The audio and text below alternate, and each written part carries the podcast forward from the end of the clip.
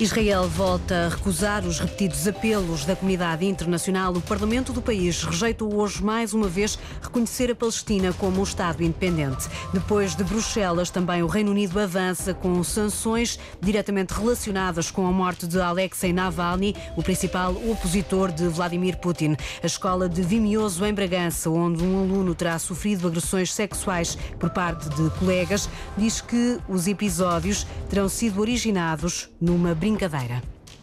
Edição das duas da tarde na Antena 1 com Rita Soares.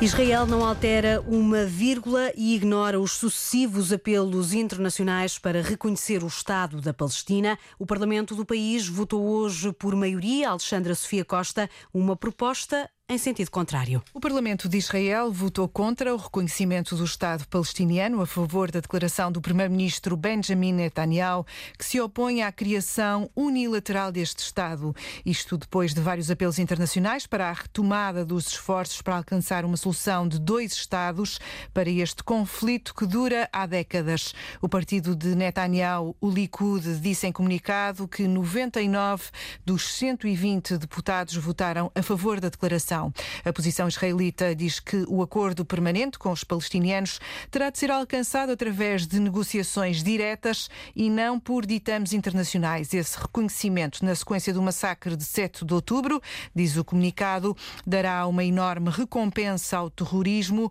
sem precedentes e impedirá qualquer futuro acordo de paz. Sem eh, surpresas, o Parlamento israelita eh, votou hoje por maioria uma proposta em sentido eh, contrário ao reconhecimento do Estado da Palestina. Depois da Comissão Europeia, também o Reino Unido anunciou hoje sanções diretamente relacionadas com a morte de Alexei Navalny, o principal opositor de Vladimir Putin. Londres prepara-se para avançar com medidas que visam, Cláudia Aguiar Rodrigues, os diretores da prisão onde Navalny morreu. O Reino Unido congelou os bens de seis responsáveis pela prisão, que também serão proibidos de viajar para Inglaterra. Segundo a BBC, o ministro dos Negócios Estrangeiros, David Cameron, já veio dizer que os culpados pelo tratamento brutal de Navalny não devem ter ilusões, vão ser responsabilizados. O governo britânico também apelou à entrega imediata do corpo de Navalny à família e apelou a uma investigação completa e transparente. Ao anunciar as sanções, Cameron disse que era claro que as autoridades russas viam Navalny como uma ameaça e que por isso tentaram repetidamente silenciá-lo. Entretanto, o primeiro-ministro Rishi Sunak anunciou que o Reino Unido e os aliados estavam a considerar todas as opções para responsabilizar a Rússia e Vladimir Putin. Não há ainda confirmação do paradeiro do corpo de Alexei Navalny por parte das autoridades russas, enquanto os esforços para localizá-lo estão a ser constantemente bloqueados pelas mesmas autoridades. Também hoje, a União Europeia aprovou por unanimidade novas sanções económicas para a Rússia em resposta à morte de Alexei Navalny. É já o 13º pacote de sanções contra Moscovo, um pacote que foi, de resto, aprovado por unanimidade. O ministro romeno dos Negócios Estrangeiros convocou hoje também o embaixador russo no país por causa da morte de Navalny. Em comunicado, o governante destaca a importância de uma investigação transparente e independente à morte do líder da oposição eh, russa e eh, afirma o ministro romeno dos Negócios Estrangeiros que se trata de uma obrigação moral que o corpo de Navalny seja entregue à família o mais depressa possível. A escola de Vimioso, em Bragança, onde um aluno terá sofrido agressões sexuais por parte de colegas em janeiro, diz que terá havido uma brincadeira entre alunos simulando exames médicos à próstata. É pelo menos essa a conclusão do processo aberto pelo agrupamento de escolas e remetida, Sandra Henriques, ao Ministério da Educação. Numa nota escrita enviada à Antena 1, o Ministério da Educação afirma que o processo instaurado ao nível da escola indica que terá existido uma brincadeira entre alunos simulando exames médicos à próstata. E as restantes entidades ainda não concluíram e ou ainda não deram conhecimento da conclusão das respectivas diligências. De acordo com a tutela, a preocupação da escola foi proteger o aluno envolvido no episódio, mobilizando o apoio do Serviço de Psicologia e Orientação, a vigilância dos assistentes operacionais, os professores e diretor de turma. O aluno continua na mesma escola. Houve alunos suspensos preventivamente e, no caso de um deles, o prazo de suspensão foi prolongado. Entretanto, já regressaram todos às aulas. A escola já tinha anunciado a instauração de processos disciplinares aos oito alunos e também à assistente operacional que alegadamente presenciou o caso e nada fez. O Ministério da Educação garante hoje, nesta nota escrita, que a escola de Vimioso continua a dar especial atenção a eventuais situações que ponham em causa a segurança dos alunos e mantém trabalho colaborativo com instituições parceiras. Lembra ainda que durante todo o ano letivo é feito um conjunto de ações para sensibilizar os alunos para perigos como a violência, o bullying, a violência sexual sobre crianças e jovens ou o consumo de drogas. Foi a 19 de janeiro que um aluno de 11 anos terá sido agredido sexualmente por outros oito estudantes com idades entre os 13 e os 16 anos numa escola de Vimioso, em Bragança. O caso foi comunicado à GNR três dias depois. A Procuradoria-Geral da República abriu um inquérito-crime e um inquérito tutelar educativo. As conclusões dessas investigações ainda não foram divulgadas. A criança de 7 anos que morreu em Setúbal depois de ter sido baleada foi vítima de um disparo acidental a informação foi hoje avançada à agência Lusa por fonte da Polícia Judiciária. O menino de 7 anos foi atingido com um tiro de caçadeira no bairro da Bela Vista, em Setúbal, no domingo. De acordo com as informações iniciais, o disparo teria sido efetuado de forma deliberada a partir de um carro em movimento, mas essa hipótese foi já descartada pela investigação. A criança foi atingida na via pública quando estava com a avó, foi depois transportada em estado crítico para o Hospital de São Bernardo, em Setúbal, e transferida para o Hospital de Santa Maria, em Lisboa, onde foi declarado o óbito. Madrid é hoje palco de uma manifestação de agricultores em luta contra políticas e regulamentos europeus para o setor. São também muitas as críticas ao governo de Espanha. As autoridades permitiram a entrada de cerca de 500 tratores na capital de, do país. Os protestos têm estado a ser acompanhados pela correspondente da Antena 1 em Espanha, Ana Romeu. São protestos, Ana, que se fazem ouvir bem. É verdade, é um protesto bastante ruidoso e do ponto de vista da logística e do trânsito aqui em Madrid também eh, caótico.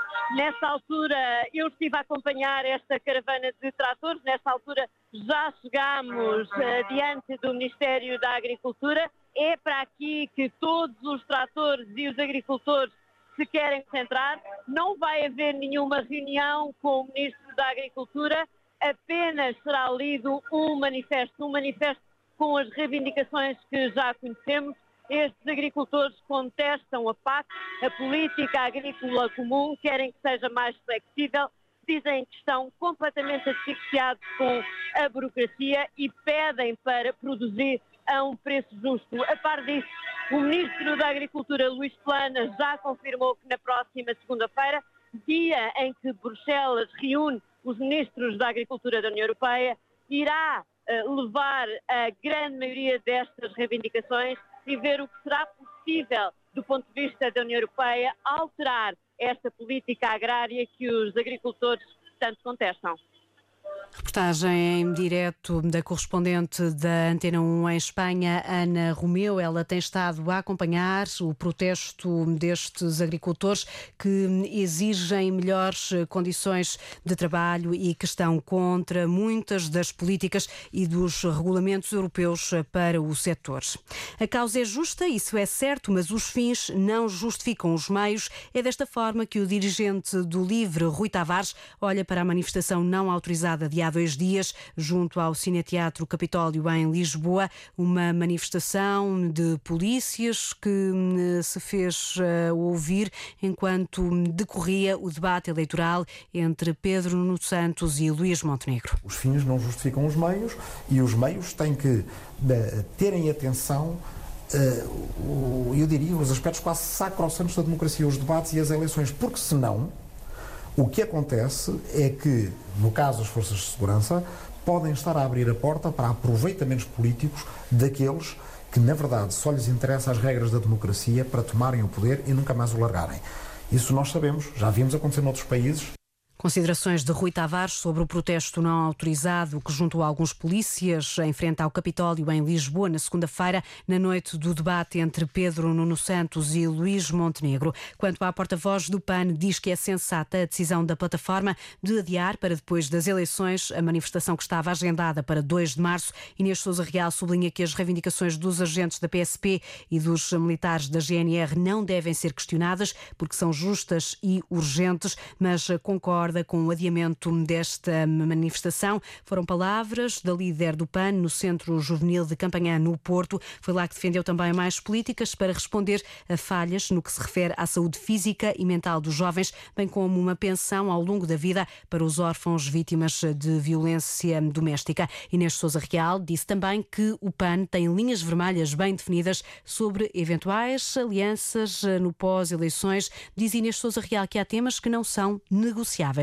Olhar para quem esteja em condições de formar governo e ver de que forma é que se aproximam eh, das causas que nós representamos. Há linhas vermelhas, quer do ponto de vista ideológico, porque não queremos retrocesso em matéria de igualdade de género.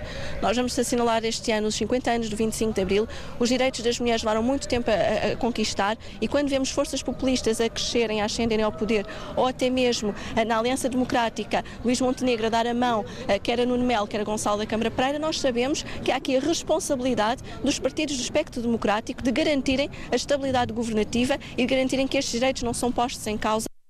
E a poucos dias de os partidos irem para a estrada na campanha oficial, a caminho das legislativas, o Consulta Pública de hoje na Antena 1 refletiu sobre o olhar dos jovens para o futuro político do país, o fim das juventudes partidárias como solução para aproximar os mais novos da política foi, Isabel Cunha, um dos debates a marcar o programa. Adriana Cardoso, farmacêutica, defende que a solução para que os jovens tenham voz ativa na política passa por uma reorganização dos partidos. Que se terminasse com as juventudes partidárias atrasam completamente este, este processo e que existisse a possibilidade de uma mistura da minha geração e de uma entrada da minha geração nos próprios partidos. Diogo Menezes, estudante de Economia, também critica as juventudes partidárias. Se elas continuarem a ser, como acontece muitas vezes, uma escola para os boys, simplesmente não faz sentido elas continuarem a existir. João Maria Joné, consultor político, olha para os programas eleitorais como uma feira de promessas. Os partidos prometem coisas às pessoas, como o seu filho vai ficar cá, não vai precisar de emigrar que não são reais. Porque adianta Adriana Cardoso, o tecido económico do país não se modernizou. Não tem um país, um tecido empresarial e um mercado de trabalho que se tenha avançado